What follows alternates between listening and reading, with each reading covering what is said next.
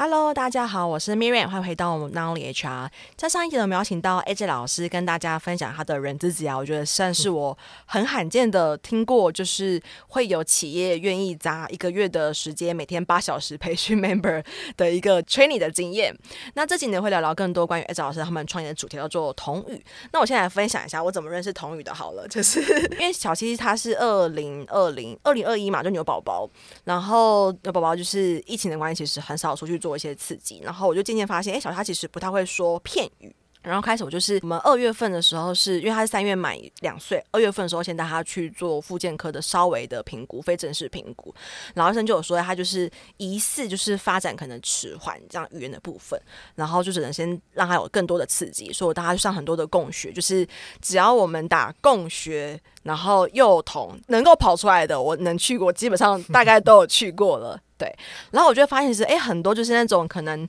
比较偏玩乐的啦，或者是绘本的，或是可能我们强调的 music together，其实还蛮多的。那为什么我一直去童语呢？就是我印象很深刻，就是童语那天下课之后，老师有做亲职的这块。对，我觉得这就是一个非常令我觉得哇，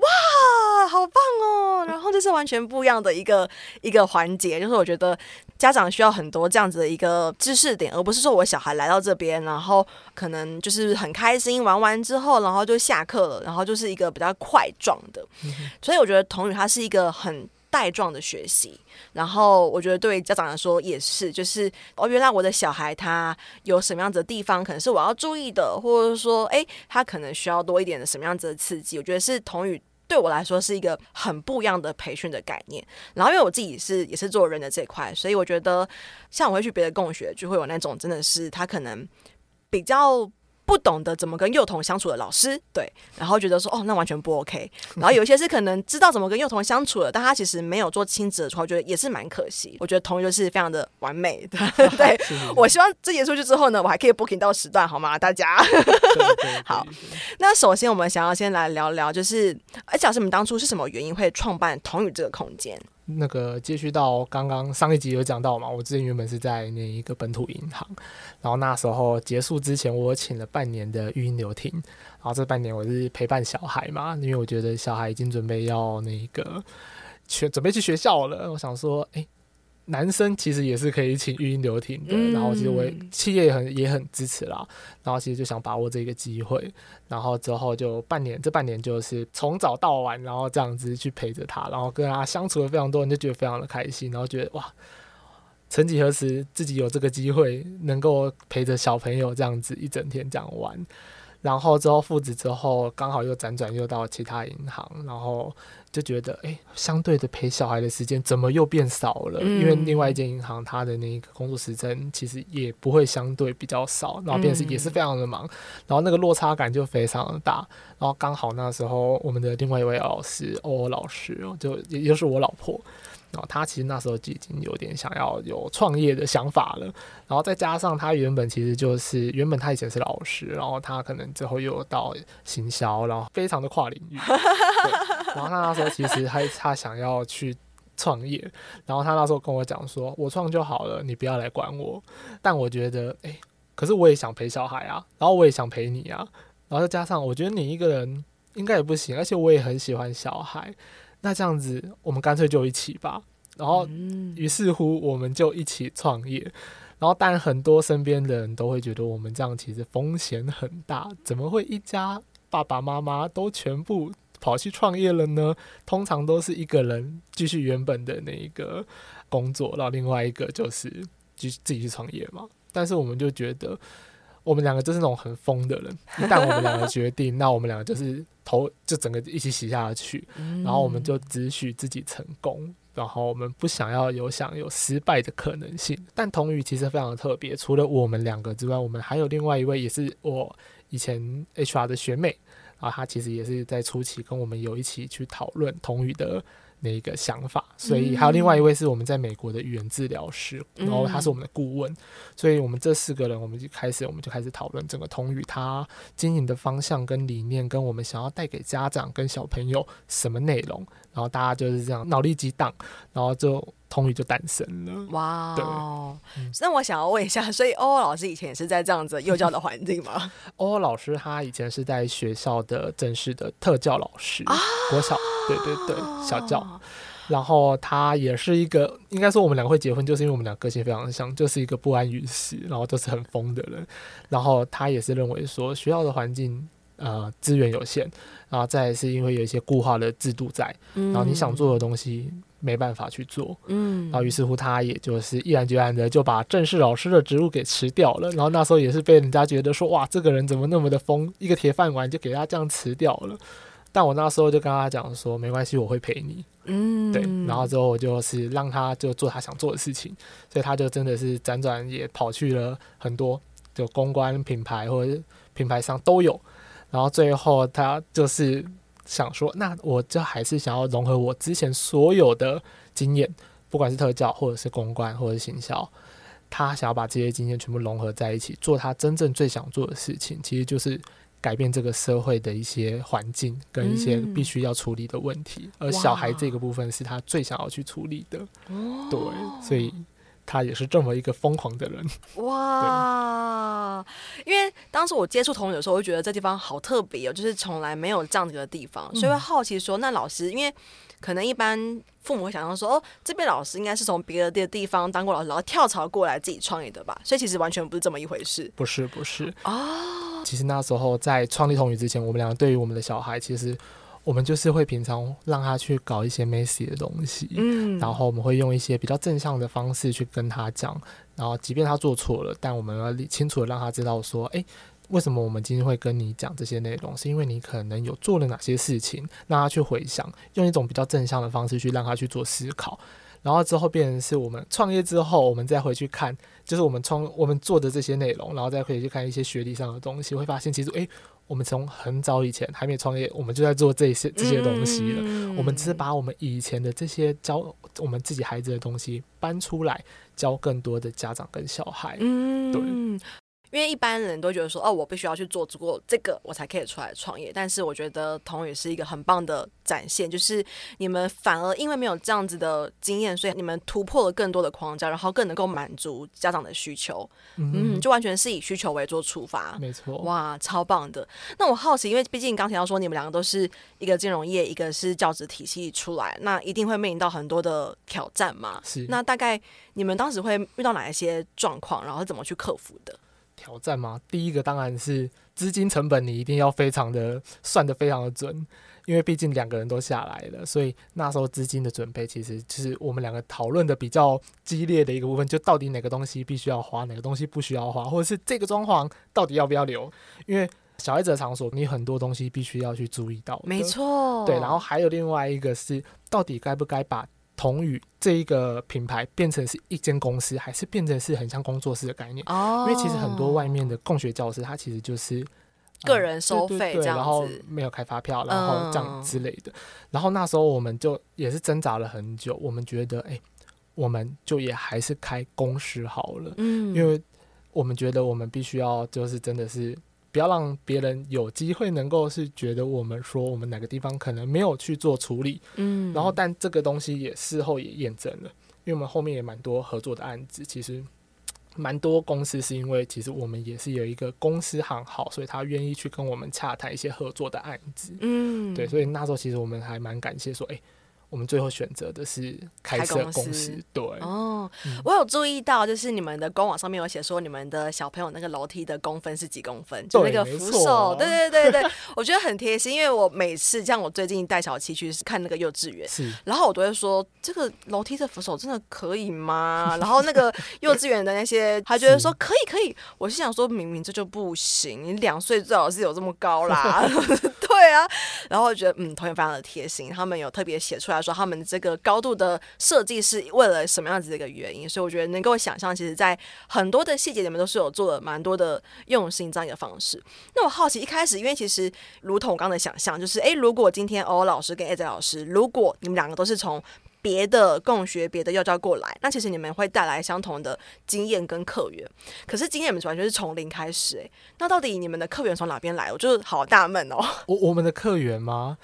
原则上，一开始因为就是还没有，就是从零的时候，一开始我们其实那时候我们在开幕前，我们其实有在我们那个附近，因为我们那边有一个非常大的公园嘛，嗯，然后那边其实就是满满的 TA 哦。但是我们那时候其实，在正式开幕前，我们有去做万圣节活动，然后我们有去发传单，然后去介绍。然后那时候其实遇到了一件非常特别的事情，因为我们其实。童语的课程分两个嘛，一个是岛屿派对，然后就是比较像是感官刺激的，嗯嗯，另外一个是岛民素养，对，它也有感官刺激，但它相对更多的是一些知识内容的加广加深，嗯，所以是比较建议大一点的小朋友参加。然后那时候其实我在公园，我就有遇到家长，我就跟家长讲说，诶、欸，我们有岛民素养，然后素养它其实是什么样的内容，然后其实是对于孩子的一些正确的一些观念跟想法是 OK 的。那时候家长回了我一句话。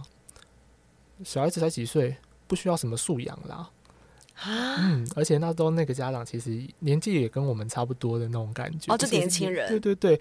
那时候其实让我就觉得很压抑。哇，原来我们这个世代的爸妈也还是有这样子的想法，觉得这时候的小孩子不需要什么样素养的观念。嗯，对，然后。对，这是非常题外话，非常特别的那个一个想那个经验。然后主要的客群，除了那时候我们前期有去做一些推播之外，我们其实也还是有在网络上去做一些广告跟行销。那这是就要靠欧欧老师他原原原先的行业的一个专业，对，所以他其实蛮有办法去帮我们的童语去做一些 promote 这样子。哇、嗯！但也很感谢，但我们两个之后开始忙之后，其实我们已经越来越少去。Po IG 啊，这些 因为真的没，应该说真的没时间。然后，便是很感谢的是家长们的口碑啦。其实我觉得就是靠口碑，后后期是靠口碑。嗯，便是大家就是知道童语有这样的一个地方，然后我们能够该带给家长什么，然后大家也很愿意来这边。然后，其实我们也秉持着一个，就是今天你愿意踏进童语，然后我们即便可能会讲一些你不想听的话，但我觉得我们还是有那个使命，必须要告诉你，嗯、因为童语嘛，以童为主，就是与童一起，嗯，就是我们想要在这个地方，全部都是以小孩子为主，所以我不叫不会去 care 大人今天想不想要听这些内容，但是我觉得这些东西是为了那个小朋友好，我们会想要尽可能的去告诉你，然后试着。让你能够看可不可以带一点东西走，嗯，对对，因为来童语其实应该是说，呃，小孩子多大，我们当爸妈的那个资历也才多大而已，所以大家其实都在学习，嗯，所以来来这边其实就是。不是只有小朋友玩乐，爸妈其实也在学习。嗯，对。我印象深刻是我第一次带小七去的时候，那时候就有玩那个彩米，是。对，然后那时候小七看到彩米，他就很兴奋，拿出来撒撒撒撒撒撒撒。然后一般我们爸妈的建议就是啊，你在干嘛？就是不行，很脏很乱，就是会给到带来困扰。然后那时候课后我老师跟我说，哎，他这个表现是因为他缺乏这个彩米，就是米的这个刺激。嗯。那后才会懂说，哦，原来如此。所以我觉得其实对我来说。对于家长来说，就是真的是一个。很棒的学习的一个方式，一般就是一般很多的共学都会说什么亲子共学，但是爸妈根本没在学，就是我我觉得啦，就是、哦哦、对对。对，就是我我去过至少可能五家到十家，我觉得也不算也不算少，嗯、然后我都说什么亲子共学、流体化什么之类的，对，然后果就是家长也没什么学，但我觉得在同学这边，就是家长学到的都是原来哦，大概是他们哪一些需求，他们的行为，然后他们该他们那些社交的关系，然后等。等等，我觉得是真的是必须要是有家长一起在那边的。应该说来童语，我们会很希望家长能够全神贯注的在那个自己的孩子的身上，然后变成是刚刚有那个名人也讲到说，就是小七玩米这个事情，其实我们其实反推，其实就是小朋友如果在家里有一些你觉得没有那么适当的。做法其实他就真的是他可能某个前置因素没有被达到满足，或者是缺少某个因素。嗯、其实我们就很简单的，我们就是把那个因素拔掉，或者是把这个东西补齐。其实小朋友就没事了。嗯、所以我们就觉得说，我们很常跟家长讲，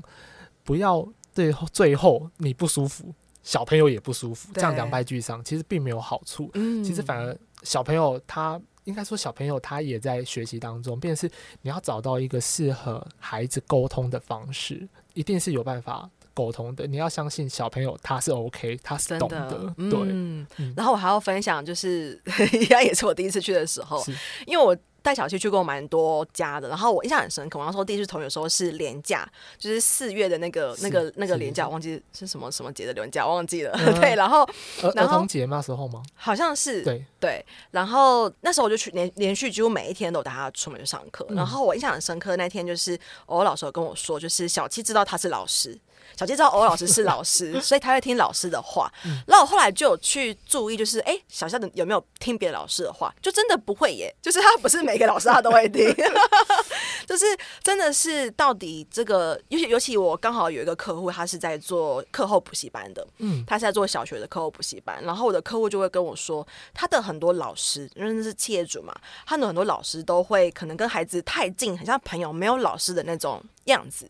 所以就结合，就刚好都是发生在四月份那时候，就更能够想象、嗯、哦，原来对孩子来说，他们需要的不是真的是那种你好棒棒哦，对，给你跟你这种就是那种溺爱的老师，是不是？就是我觉得那也也是让我去选择幼稚园的时候，我更晓得怎么去选择。对我孩子是真的，就是有老师的成分的那种老师，大家听得懂吗？对，对对，所以我觉得这也是对我来说印象很深刻的一个部分。那也连接到我想要问的下一题是：你们自己会期望童宇在孩子的成长过程中是扮演什么样子的角色？童宇未来想要在孩子当中扮演的角色吗？我们会希望说，来到童宇的孩子。他能够没有任何的束缚，他能够来这个这座岛屿，开心的去学习，开心的去探索，然后从中他能够跟他的爸爸妈妈们找到一个适合他们的沟通跟对话方式。嗯，我们觉得有时候其实不是小朋友听不懂，是我们还没有找到跟他适合的方式去做对话而已。嗯，所以我们希望是我们能够当做是一个，都要要带到刚刚刚，我觉得我们同样也是要。变成是一个向导的概念，oh. 我们给你这个方向，给家长这个方向，有没有办法达到那个最最上面那个地方，也还是要看你们。我们讲了这么多，如果家长不愿意去做调整，或者是去做学习的话，其实是没有用的。嗯，因为真的像我老师常跟家长讲的，童语他就是来一个小时，可是真的是最长的还是家长。对，所以我觉得我们真的扮演的是一个向导的角色，然后一个。那个灵性的那种存在，对，嗯，理解。那因为我很好奇，因为其实童语就是你们的教学的方式，应该说学习的方式，其实算是还蛮特别的。因为像会你们会有像刚刚比如说很多的感官的刺激，所以像会有彩米啦，会有纸啦，会有光影啦等等这些之类的。对，那也会结合到我的好奇，就是因为因为欧老师跟 A 老师之前都没有在别的共学单位，所以是很。我现在此刻我又更纳闷，你们怎么去产出这些课纲？因为一般来说，我们可能会想象哦，就是别的课，然后就是这样子，然后把经验带过来吧。可今天才发现哦，也没有哎、欸。我跟我老公说，就是我们的想象是错误的。对，所以我也好奇是说，那你们到底是如何去规划？因为你们又很重视正向教养，很重视可能用比较正确的方式跟孩子沟通。嗯、所以当初是什么原因会就是规划这些课程的系列？你们是怎么去创造出来的？应该说，我们阅读了大量的一些国外的资源，然后因为很多国外的做法其实是相对开放的。然后跟台湾的教育体系跟教育制度呃来相比的话，是落差非常大的。然后在整个教育体制的比较之下，我们其实那时候会更倾向、更喜欢是国外的这种的自然探索的方式的教学法，然后跟正向支持的内容。嗯，所以我们那时候其实，在开设之前，我们阅读了大量的一些国外的资源，然后也看到，其实真的是为什么童语非常的有特色，就是因为我们善用了几个非常简单的元素，光影。这个是我们最大的特色，我觉得，因为光影这个东西非常的简单，可是它却是能最吸引小朋友注意的一个东西。今天其实只要你即便拿着一个呃胶带的那个圈圈，然后上面画个颜色，然后你拿手电筒去照，小朋友都会非常的开心。嗯，所以其实只要是这种越简单的元素，然后那时候我们就看了非常多，然后就觉得哇，我们一定要把这一套的东西，为什么台湾人都没有人在做？对。都没有，真的是完全都没有人在做，所以我们就很想要把这一套东西，把它做成是符合台湾整体教育体制的现状的内容，然后带给家长们。嗯、那时候真的我们很纳闷诶，完全都没有人在做我们在做的这些东西，就是外面的共学都很很类似，应该说比较多是他可能一堂课就是某一个元素而已。对对对，对。然后，但我们会希望的是，小朋友今天如果来到我们这边，他如果只有这个元素，但他如果真的是没有兴趣，他真的就是不想玩的话，那他是不是就没有任何东西去做刺激？嗯。所以我们其实会摆好多的好多不同的内容，让他去做自由探索。其实我们也是在他探索的过程当中，我们去发现他真正喜欢的内容是什么，或他缺少，或他。不想要什么？哦，对，然后我们再从他的那一个整个动态，我们再去做分析。嗯，我要额外补充，有一次我在，因为童语的课程是这样，就是你你去的时候，课后就虽然说，嗯、呃，我们上课时间是一个小时，但课后其实老师会跟你每个家长一对一的去分享他的观察。欧老师这边，然后我也是听到，就是欧老师跟别的家长讲话，然后你就说，哎，你发现那个就是那个哥哥，就别的别的小朋友，他特别喜欢某个东西，然后他可能未来对于操作就是建构架。构这种东西是有潜力，或者是他比较向往，或者是他的天赋之类的。嗯、然后觉得我就跟老公说：“我跟你讲哦，这个以后我们就可以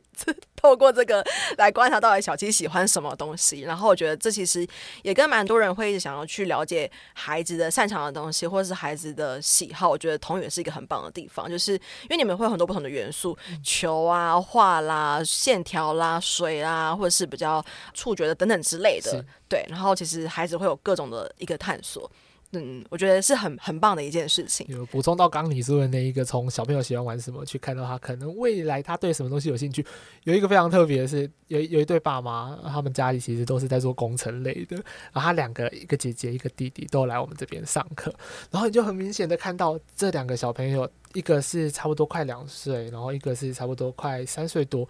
他们对于建构类的东西，然后线条啊、堆叠啊，都非常的比一般同龄层的小朋友来的厉害跟鲜明。你就会知道说，哇，这个东西是真的有可能会有遗传跟影响。嗯、对对对，就觉得非常的特别。就是会看到很多这这一类的那个资讯，好酷哦！对对对对哇，嗯、那我好奇，因为其实你刚刚提到说，你们团队其实有两个，就是 A 老师跟欧老师算是比较全职投入在里面。那你们还有另外两个，就是可能会一起辅导的伙伴。那对你们每周的课程是怎么去诞生的呢？就这些玩法、这些教材，然后因为其实为什么我说就是外面的共学都很相似，就是其实像比如说政府的亲子馆，这可能是比较多听众会接触，就是可能那种共学的性质，然后老师可能会就是音乐啦，然后就是跳跳来跳去，然后或是就是可能就是画画，然后不同的类型之类的。但是其实同语很不一样的是，你们会有各种材质的东西，然后各种不同的教具，所以很好奇你们到底怎么去诞生这些东西的。嗯，原则上现在现阶段目前来讲是每个礼拜我跟欧欧老师会脑力激激荡，然后这些东西啊，其实还有很多，应该是说元素非常多种。但今天如果你要怎么去把这些元素去做结合，然后跟设计它的玩法，它就会又变成另外一个新的东西。嗯，我们很要求自己，我们不要每一周的小孩都。玩到一样的东西，有些人可能觉得很疯。外面工学教室很多，可能是主题，然后一个月啦，一个月对。然后，但我们就是每个礼拜都是不同主题，所以有些人就觉得哇，你们疯了吗？你们这样不会累死吗？但我们是很特别的，就是很多小朋友是每个像小七，几乎有时候每个礼拜都来的话，我们会希望他们来到这边是每个礼拜都感受到不同的刺激，每一次都是新的东西。但我们也有一个很特别，就是我们的 model 是固定的，嗯，就是我们会从前面绘本、活动、光影，然后再到后面的探索，因为我们觉得这样子的固定 model 其实也是训练小朋友他对于这样子的方式是 安排，对你就跟小七一样，对，应该说，但他的那个细节都是有不一样的，对对对对对，因为你就可以很明显看到很多小朋友从一开始第一次来的时候，他是哦哭着，我不想要，就想要出去，然后到到后面。可能三次、四次、五次，你就看到小朋友哇，真的是越来越是那个理直气壮的走进来，然后就跟学长学弟一样这样子，然后变成是你可以看到他可能一开始没办法把那个，因为欧老师有时候在玩光影的时候会把东西给小朋友让他拿，然后再请他放到我们的投影机上。很多小朋友一开始是没办法进行的，但你一次两次之后，你会看到，哎，小朋友，哎，好像可以咯，越来越能这些接受咯，然后你就知道。我们可以从这种固定的模式，然后再去训练他，嗯，这些他可以执行的内容，对、嗯，你就看到他的小朋友的不一样，你就很开心，嗯，对对。然后变成是我们每一周都在想，我们要怎么样带给小朋友这些更新的内容。然后还有一个就是我们在找素材的时候，其实我们常常会去 IKEA 的出清区。抽签区其实很多东西是小朋友那、呃、人家不要的东西，或者人家退货的东西，但其实那些东西都是好的新的。然后但这些东西我们都会去想，哎、欸，可不可以拿来做什么样的运用？嗯，对。然后我们其实之前还有去，哎、欸，因为五谷是一个非常特别的场域，它非常多的工厂。然后这些工厂，他们很多东西生产过后会有余料或边角料，哦、但这些东西都是好的，然后都是新的，它没有，那也没有脏哦，都是好的。但这些东西它可能最后就是丢掉。然后我有时候就会开车到山上去，然后去找工厂，哇！然后我们就会希望说能够把这些料去做回收，其实就是有一点永续的概念。哦、我们也希望用这种潜移默化的方式，让小朋友跟家长能够去理解。我们不会应该说在这边，我们不会很清楚的跟他讲说，哦，这个东西是什么什么理念或什么概念，但我们希望这个东这种的想法是能够那个内化在他的心中。嗯，对对对，所以。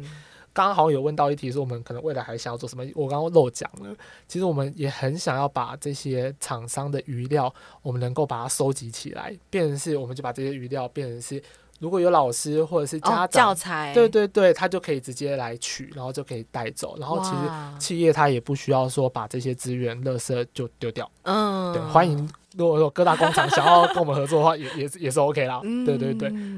哇，那你们其实花很多时间在去研发这些不同的东西，因为像小七其实每次去每次，因为我们童语的结构讲，他什么，他会一楼其实会有一个，就是老师会像是在上课一样，比如说，哎、欸，我们带绘本啦，然后指引小孩的动作。二楼就是一个算是半开放，孩子会自由去每一个区块玩，就是探索各种不同的东西。然后每上去的时候就说，哦，又跟上面不一样，然后有很多新的东西，对吧？哦，有有有有草啊，有树啊，然后有浇水的东西啊，对对对，然后觉得。都超棒，我觉得哇，老师好厉害啊！就每周都有不一样，因为还发现就是都是怎么你们两个人去讨论出来的。对对，对，你们俩真的很厉害耶！就是要应该是说，如果连我自己，我们两个自己都觉得不好玩，那小朋友一定觉得不好玩哦。所以我们会觉得。如果今天当这个东西设计出来，我们两个都觉得好玩，哇，那小朋友一定玩疯。嗯，对。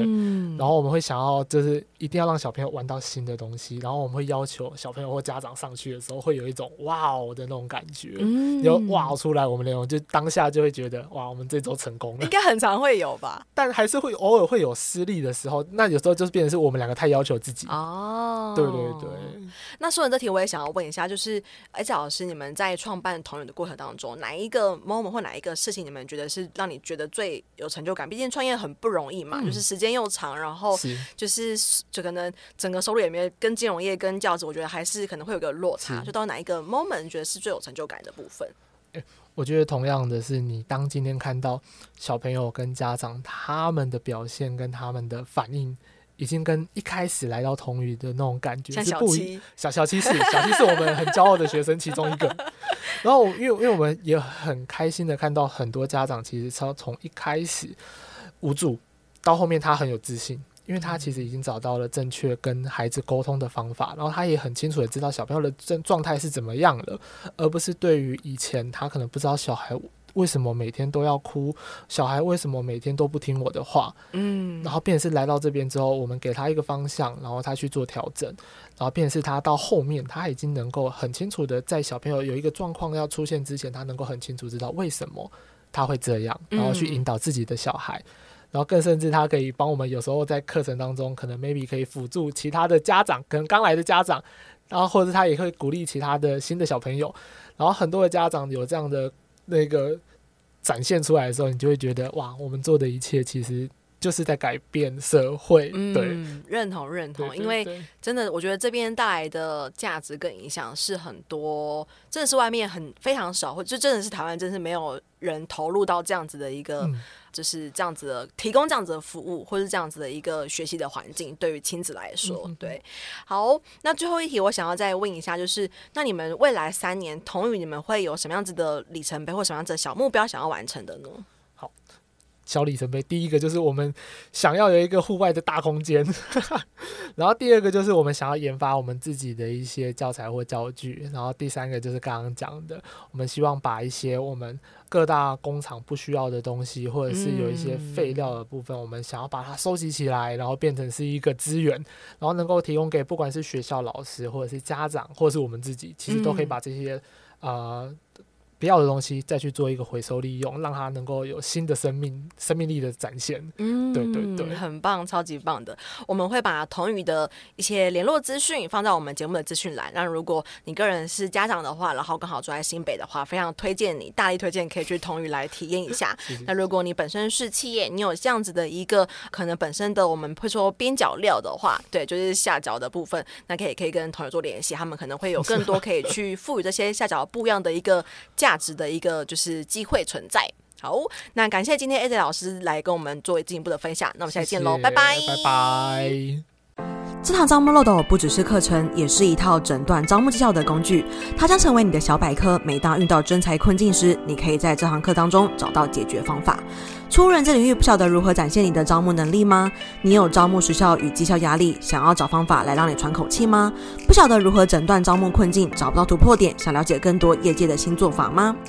不用花上万元请顾问，这堂课程让你轻松获得数据分析能力，自行诊断招募困境。有一次模板让你马上带入工作应用，有课堂作业，透过实际演练，实际发现你的问题。有真人咨询解惑你的学习盲点，有课后认证肯定你的学习成果，带你迈向加薪之路。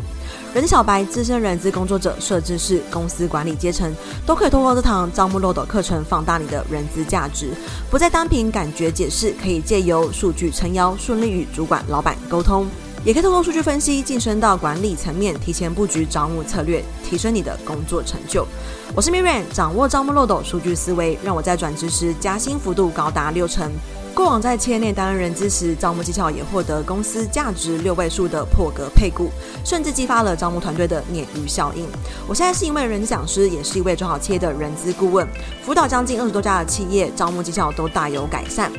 主动应征履量增加了百分之四十，到谈率高于百分之八十五，报道率甚至突破百分之九十五。我在二零二一年开设了第一堂招募漏斗的课程，最近已经累积了一千名的学员，课程获得将近四点八颗星的好评，众多学员因为招募漏斗成功加薪。经过两年的时间淬炼，收集了学员的学习问题与反馈。二零二三年，我大幅更新了招募漏斗课程，将内容全面升级。如果你是人资工作者，想要突破真才困境，大声的证明自己，或是想要提升工作能力，往 HRBP 迈进，那你千万不能错过这堂课程。